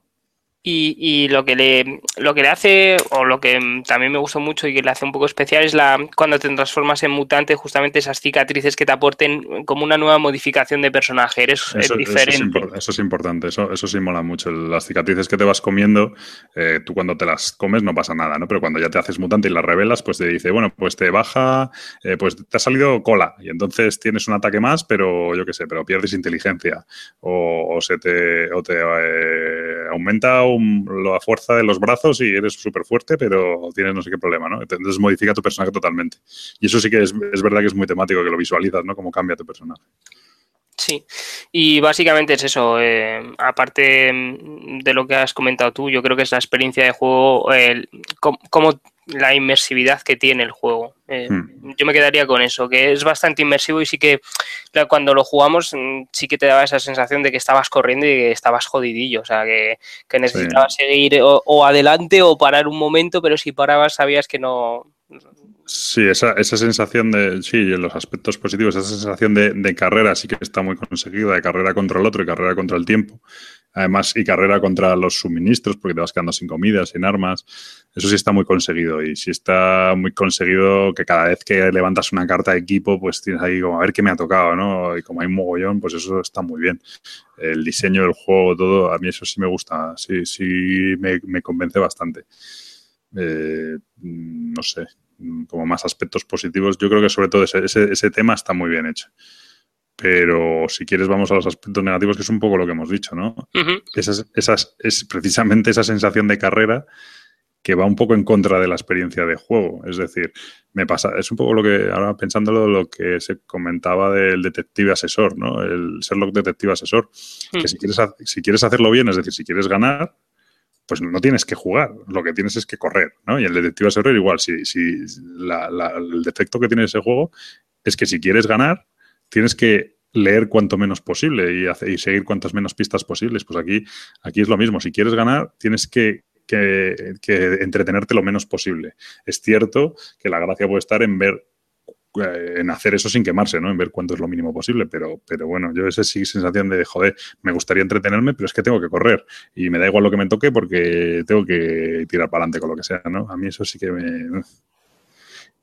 Y si no es eso, pues tienes que dedicarle tres horas y pico al juego, ¿sabes? Para entretener, que si todo el mundo se entretiene, pues no lo sé. Mm. Sí, bueno, pero entonces ya entraríamos en otro aspecto negativo, que es el entreturno. es, un poco eh, eh, la pausa que puede tener el juego de decir que, pues, no, no, digo que sea aburrido, pero sí puede hacerse muy pesado este tipo de juego. Sí, yo, creo que, no, no, no, yo creo que con alguien un poco lento y tal se puede hacer muy pesado, ¿eh? Yo creo que sí. O sea, no, no, yo no he tenido la mala suerte, pero creo que que es, es bastante peligroso. La expansión de 5 o 6 jugadores me parece ridícula. O sea, no tiene ningún sentido. Es que este tipo de juegos, yo, cualquier tipo de, este, o sea, cualquier juego de este tipo nunca lo jugaría a más de 2 tres personas. O sea, 3 como máximo. tres como máximo, efectivamente. Y lo otro negativo, pues el tema ese del tablero, tío, que yo no sé de cómo son las losetas y para, no sé. O sea, pienso que no es que no funcione, ¿eh? funciona bien y, y, está bien, y yo creo que está bien testeado y tal, pero... Funciona, pero al mismo tiempo no cuadra, no, le aporta nada y, le quita más que le aporta, porque decir, bueno... Sí, le, pues quita, le quita inmersión, la inmersión que decimos que es el punto fuerte se la quita. Y, no, y no le aporta ninguna, no parece que le aporte ninguna estrategia especial de, porque, joder, pues es que si me, si me sale bosque, pues voy al bosque. Y si me sale ciudad, pues voy a la ciudad. No, no, uy, como me ha salido bosque, por ahí prefiero no ir, mejor voy por la ciudad, ¿no? O yo por lo menos no he tenido esa necesidad, ¿no? Yo lo que me sale, pues cruzo por ahí. Pues ya está, no, me da un poco igual. Sí que es cierto que hay algunas losetas que son objetivamente peores que otras porque tardas más en recorrerlas o porque tienen más encuentros que otras, pues ya está, pues eso sí, pero te da un poco, o sea, lo que te salga, ¿no? Pues vas tirando. Ya, pero es lo que decimos, a lo mejor un mapa conjunto hubiera estado mucho mejor, en el cual puedes retroceder, ir por el mismo camino que está yendo el otro y a lo mejor incluso joderle, o sea, pisarle. Eso, eso a lo mejor hubiera sido más interesante y hubiera eh, llevado un poco más de interacción entre los jugadores. Sí, rollo un Mage Knight, ¿no? Que te, pisas acciones, te pisas cosas y tal, sí, no sé, ese sí que es un, tema más, más, Pero bueno, este es, yo no es que no lo recomiende, yo creo que es un juego que está bien, pero hay que mirarlo con detenimiento. Y he visto a mucho Eurogamer ahí diciendo, ah, ¿qué tal el Posthuman? Pues, cuidado. Vamos, yo creo que si eres Eurogamer típico tal y lo que te gustan son, pues yo qué sé, eh, los Leans y estas cosas, aquí, ¿eh? aquí contar recursos, nada. La comida como mucho para decir si puedo comer esta noche o no. sí, pero me cuentas y ya está. Lo que te sale, te sale y lo que no. Por eso. No, pero ya no es solo contar recursos, hay juegos que son temáticos y, o sea, por ejemplo, un Imperial Assault se lo puedo recomendar a casi cualquiera. Este no. O sea, yo de verdad que, oye, que si te lo quieres comprar, perfecto, pero luego no digas que es que yo creo que desde aquí hipeamos al personal, ¿eh? No, este juego es, es, mucho para gente que le guste el temático y mucho además, ¿eh? sí, es, muy juego de nicho. Sí que tiene ese punto que a mí me gusta mucho y ahí es por donde creo que puede seducir ese punto de mm, rollo, eh, esto es como el rollo de Fallout o de este tipo de videojuego de sensación de muy bien hecho, ¿vale? Y muy temático y muy tal, y, de repente abro este cofre, en este caso no abro ningún cofre, pero bueno, como si abro esta caja, ¿no? En esta casa abandonada y me encuentro con este pedazo de arma que me viene ahora fenomenal y ahora se van a cagar. Eso lo tiene el juego y, hmm. muy guay. Pero tiene unos defectos importantes que, bueno, que conviene tener en cuenta. Por uno, pues yo creo que no le damos más vueltas al post-human, ¿no? No, yo creo que no. Pues nada, yo creo que ya por hoy de juegos está bien y vamos a dar el follow y el unfollow así rapiditos. ¿Quieres empezar tú? Eh, no, no, te dejo el honor, hombre. vale, pues yo voy a empezar con el unfollow. Y el unfollow ha salido antes un poco a colación, va a ir para mi amigo Ignacy Trevicek y Portal Games. ¿Por qué? Por su afición a hacer reglas basura. Resulta que yo andaba con el Stronghold que yo tengo la, edición antigua de Stronghold es un juego que me encanta y tal, y iban a sacar una reedición. Y gracias a Dios, en Essen la iban a sacar y yo estuve a punto de venderlo, tal, bien, lo vendo ahora y luego en Essen me compro la nueva, que vale el doble, pero bueno, ¿qué más da? Y empecé a ver cosas raras y dije, uff, no sé, no me convence, no, no lo veo claro, tal. Y, dije, mira, me voy a aguantar, como se supone que van a sacar un pack de actualización, no sé qué, me voy a esperar. Menos mal que me he esperado.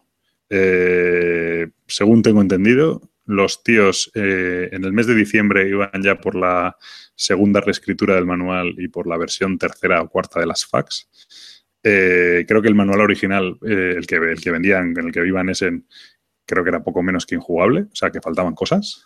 Eh, y que, bueno, pues eso, hasta el punto de que, de que han tenido que abrir todas las cajas, meter manuales nuevos y a la gente que, que, ha comprado el juego antes le ofrecen enviarle el manual por correo, la reimpresión del manual por correo.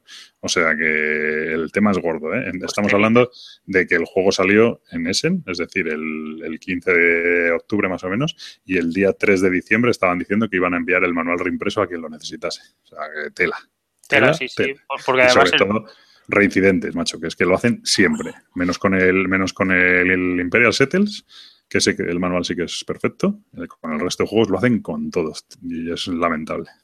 Es que encima el juego no, no era barato, o sea, el juego era... No, 60, 60, 60, y tantos, sí, sí, sí. Entonces, me parece una cagada tremenda otra vez. De hecho, yo creo que el lanzamiento de la versión americana de Stronghold se ha retrasado eh, precisamente porque se han debido dar cuenta del panorama. De hecho, siempre es, de las pocas editoriales que no hace lanzamiento conjunto. Siempre, siempre, además, y no me extraña, o sea, siempre sale la versión original polaca e inglesa fuera de Estados Unidos y luego cuando poco tiempo después, bueno, poco tiempo no, con el Robinson Crusoe pasó, fue no sé cuántos meses después, con todos los juegos les pasa que lo sacan como seis meses después porque yo creo que el, partner en Estados Unidos no se fía y dice, no, no, cuando saques el juego y ruede dos meses me lo cuentas. Y, hacen, y entonces la segunda reimpresión es donde se enganchan, pero en la primera no van nunca porque es un desastre, es que es un desastre.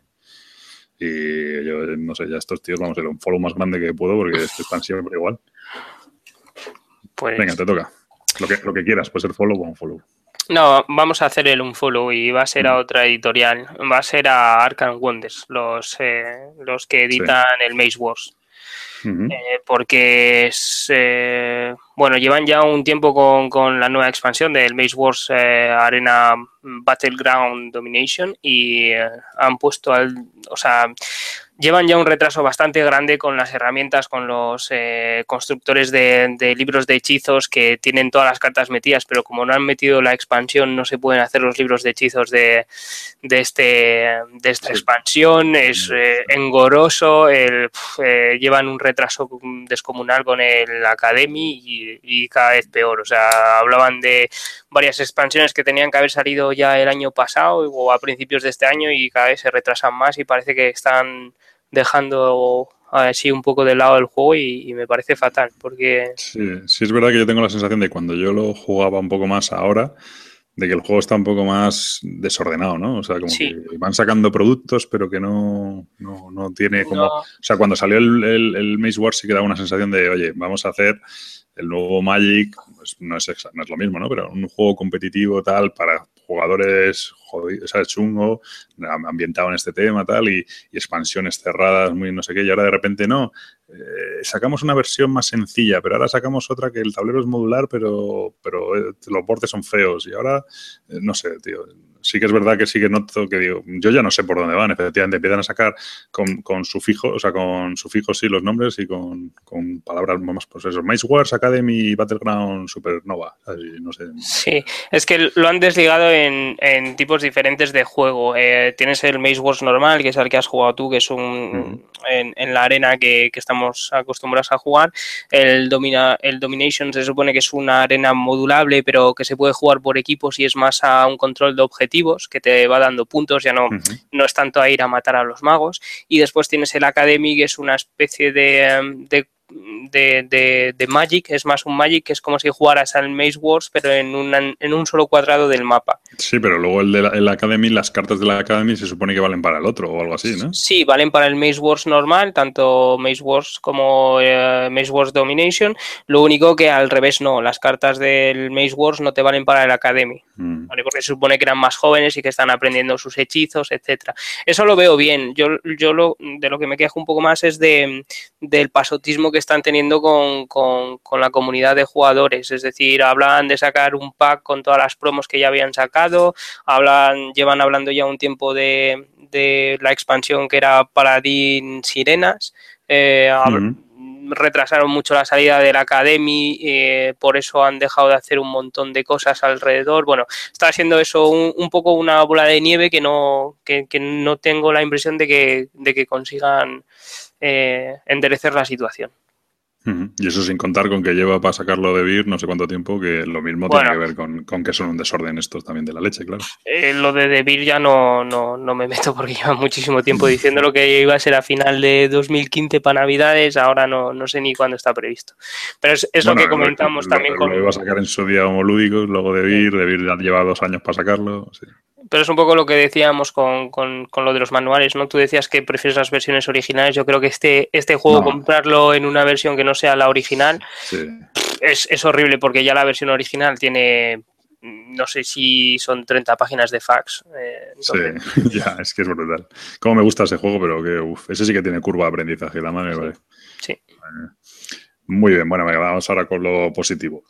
Yo voy a dar mi follow para llevo dos días hipeando en Twitter, tú sabes para qué, si, si no te lo imaginas y, y todo el tal, pero bueno, es el juego Millennium Blades de Level 99 Games, ¿vale?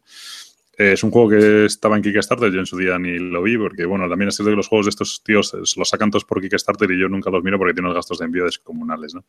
Y este ni le hice mucho caso, pero el otro día mirando, porque me he comprado dos o tres juegos de estos tíos y tal, y digo, bueno, a ver qué, van a sacar, porque la verdad es que, entran por los ojos los juegos de estos tíos. Vi este Millennium Blades y me parece un, una genialidad. Yo no sé cómo funciona el juego, pero me parece una genialidad. Precisamente estábamos hablando ahora del Mage Wars. El Millennium Blades, espérate a ver si veo la definición, bueno, Millennium Blades es un, eh, un, simulador de juego de cartas coleccionables. Eh, un juego en el que tú, en que vosotros jugaréis como un grupo de amigos que juegan eh, un torneo, bueno, un, sí que juegan en un ambiente competitivo ficticio de un juego de cartas coleccionable. Es decir, simula que juegas al Magic, básicamente. Entonces, bueno, Magic o similar es un, pues se supone que tú vas comprando sobres, vas, en realidad es un deck building por un lado y luego tienes tus torneos. Haces varias fases de deck building y varias fases de torneo. Pero en esas fases de deck building tienes desde comprar sobres, en teoría sobres cerrados, hasta vender cartas y comprar cartas en el mercado secundario entre los, entre los demás jugadores. Todo eso además como en un tiempo real, etcétera. Y luego eh, tienes que hacer tu varias cosas. Tienes que hacer tu mazo de cartas eh, para el torneo, y aparte tienes que hacer tu colección. Todo, todo eso, según cómo lo hagas, puntúa. Y luego viene la fase de torneo en la que tú simplemente vas a ir jugando cartas y vas a ir enfrentándote a los rivales, pues les vas a machacar ellos a ti y tú a ellos, y al final va a ser el que haga más puntos, pues gana el torneo, etcétera. Pero bueno, o sea, me parece genial hacer un juego sobre el metajuego, me parece una, una pasada. Sin contar con el diseño que tienen estos tíos, que es así rollo manga total, que mola un montón. Mm, el juego viene con, con, con 500 y pico cartas yo recomiendo echarle un ojo, ¿eh? Porque, bueno, o sea, esto para mí es, pues eso, droga en vena, vamos, no sé, me parece, me parece una, una, pasada, no lo sé. El juego es descomunal, o sea, el nivel de material es increíble. Y, y después eh, todo jugador de TCG o CCG le, le, tiene que encantar, o sea, es la esencia misma de, de lo que hemos podido vivir los, los que hemos estado en este mundo. O sea, es increíble. El, el, Undead Viking, este que es un reseñador muy famoso, un video reseñador muy famoso de, la BG, eh, lo resumía como me dan ganas de haber jugado al Magic. Me, dan, ganas de, digo, ¿por qué me habré perdido el mundo competitivo de Magic? Que luego no tiene nada que ver y seguro que está un asco, ¿no? Pero, pero este, esa dice, joder, después de jugar esto, digo, joder, me apetece meterme a, competir en torneos y hacer mi mazo y robar y comprar. Porque claro, tú robas y, y o sea, compras las cartas salen como las colecciones, pero por la las traseras de las cartas, lo que es el dibujo de las traseras de las cartas es como si fuera el sobre cerrado donde te vienen las cartas. Luego le das la vuelta y es solo una carta. Pero, pero es como si fuera el dibujo del sobre. Entonces hay diferente. Tú cada vez que empieza la partida, coges eh, el mazo básico y luego coges eh, los mazos de, pues si vienen eh, ocho, en el juego vienen como ocho packs de expansión, pues metes solo cuatro de los ocho que vienen. Luego, si vienen cuatro, vienen seis packs de, de metes la mitad. O sea, tú metes la mitad de todo lo que viene. En cada partida solo viene la mitad, metes la mitad y lo montas como el dominio. Lo barajas todo y de ahí vas robando, ¿no? Entonces tú, pues de repente dices, no, compro de la expansión de los Millennium, no sé qué. Y en, ese, en esa expansión, pues hay más criaturas de tipo no sé cuántos, ¿no? Y tienes más probabilidades de que te toque una criatura de las que tú estás buscando. Y las cartas tienen, pues como los Magic, pues tienen su, frecuencia, ¿no? Esta es una carta común, ¿no? Esta es una rara, esta es no sé qué. Y tienen su valor, como su valor de mercado y su valor en puntos, etcétera. Bueno, una pasada. O sea, una, no sé luego el juego si molará o no. Tiene pinta de súper largo y, va a tener una dependencia del idioma tremenda porque es en inglés con relativamente bastante texto y además eh, con una versión, con una parte del juego en, en tiempo real, con lo cual ahí el inglés va a ser muy determinante. Pero yo creo que va a caer en cuanto salga. O sea, una, tiene pinta tremenda este juego. Sí, y de, de todas formas, eh, por lo que he estado leyendo de las reglas y eh, viendo vídeos, no solo vas a ganar, eh, o sea, no solo puedes ganar puntos de victoria ganando los torneos, sino que también haciendo un poco de especulación eh, sobre las cartas promos ultra raras y venderlas en el mercado más caro que nadie. O sea, es que, es que tiene todas las, o sea, ha cogido todas las esencias de, lo que puede ser un, CCG, ¿no? De tengo una carta súper rara que mm, tiene una tirada muy limitada, pues voy a intentar venderla lo más cara posible al mercado, hacerme el máximo beneficio y a lo mejor así me puedo hacer un mazo más competitivo y vas comprando sobres y bueno, es una locura. Sí, sí, sí, es una, la verdad es que tiene una pinta de, bueno, en fin. Este tiene muy buena pinta. Ya te digo que está, parece que ahora están justo empezando a enviarlo y, entiendo que luego en un par de meses estará disponible en tiendas. Así que nada, un pues follow muy grande para este, que la gente le eche un vistazo, porque tiene muy buena pinta. Millennium Blades, de Level 99 Games. En general, todos los juegos de Level 99 Games, de aspecto, son una pasada, y de cantidad de material y de componentes son una pasada. Tendremos que hacerle un especial, ¿no? Sí, este le quedará seguro, seguro. Luego el juego tiene una pinta de largo como el solo, pero bueno. Bueno, no pasa nada. En un fin de semana así que tengamos y, ya está. Eso es. Venga, pues ahora tu follow. Pues a ver, mi follow no es un follow a algo en general, eh, es un follow, digamos, a, todas estas editoriales que están empezando a apostar en, en, en, en en productos, ya sean nacionales o internacionales, pero que no todo el mundo apostaría por ellos. y me refiero, o sea, por, por no quería decir nombres de editoriales, pero bueno, tú, tú ya sabes por dónde van los tiros, ¿no? ya sea eh, ABA, ya sea Ediciones Primigenio, ya sea Maldito Games, eh, todas estas jóvenes que están saliendo, que están recuperando eh, juegos así un poco más difíciles de ver en el mercado español, diría yo. Y las otras que están recuperando juegos nacionales que me parecen muy buenos. Entonces sería un poco pues para todas esas editoriales que están haciendo una apuesta no, no necesariamente arriesgada, pero sí, como ¿cómo, calificarlo? No, no, eh, sí, sí, bueno, es una apuesta arriesgada. O sea, no es el producto típico, no es el último juego de V o el último juego de. Efectivamente. De, yo qué sé, o el último Fantasy Flight, ¿sabes? Eh, o el último, o, el, o yo qué sé, antes de que, para que no se meta, el, el, nuevo, el nuevo Pandemic de Cthulhu, ¿sabes? Pues eh, no, no, es eso. Es, efectivamente son productos que evidentemente son productos de calidad, pero que, pero que hay que demostrar en el mercado.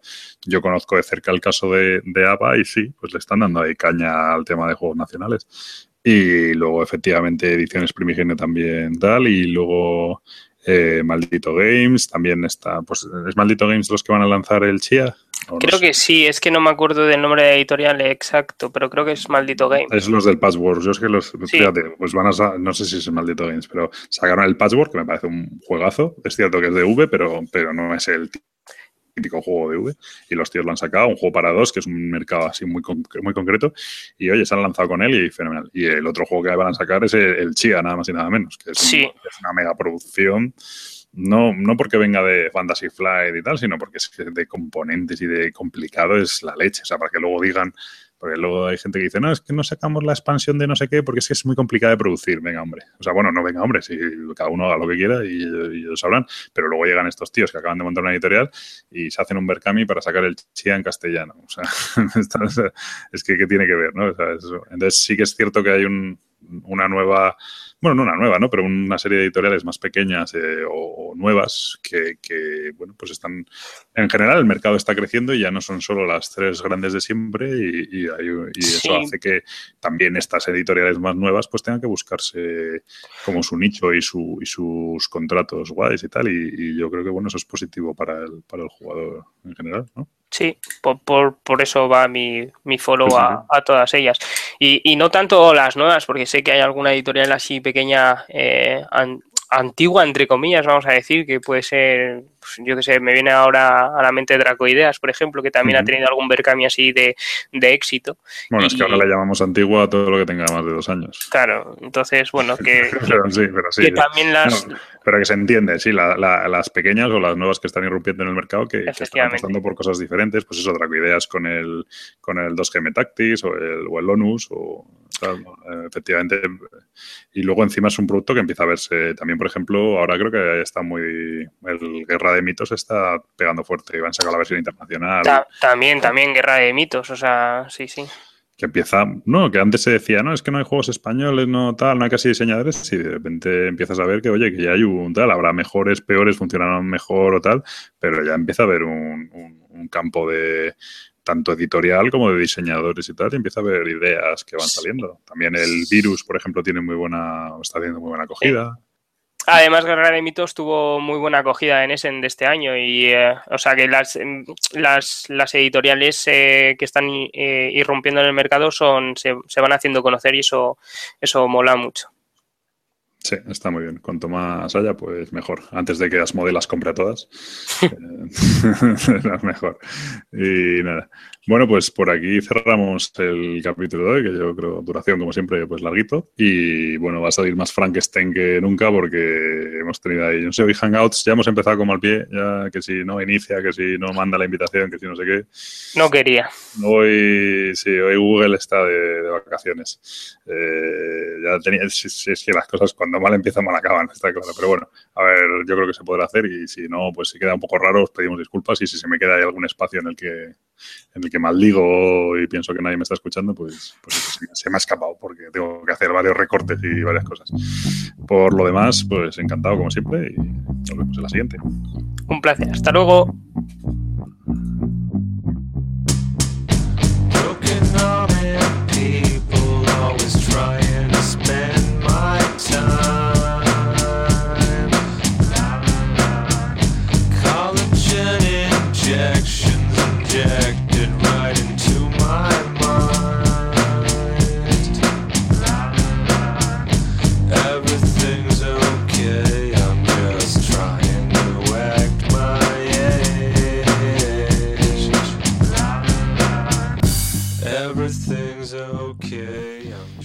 Y hasta aquí llega el episodio de hoy, un episodio un poco accidentado, como comentábamos allá al final he tenido que hacer bastantes recortes, creo que no se van a notar, alguno de ellos a lo mejor se nota un poco y si se nota y sobre todo si hay microcortes, etcétera, pues lo siento mucho. Empiezo a sospechar que es cosa mía, pero la verdad es que los de hoy nos pasaban a los dos y, y yo creo que tiene algo que ver con que Hangouts ha cambiado el sistema tal y me daba algún fallito. Eh, pero bueno, intentaremos mejorar para siguientes ocasiones. Sin más, me despido y hasta el próximo episodio.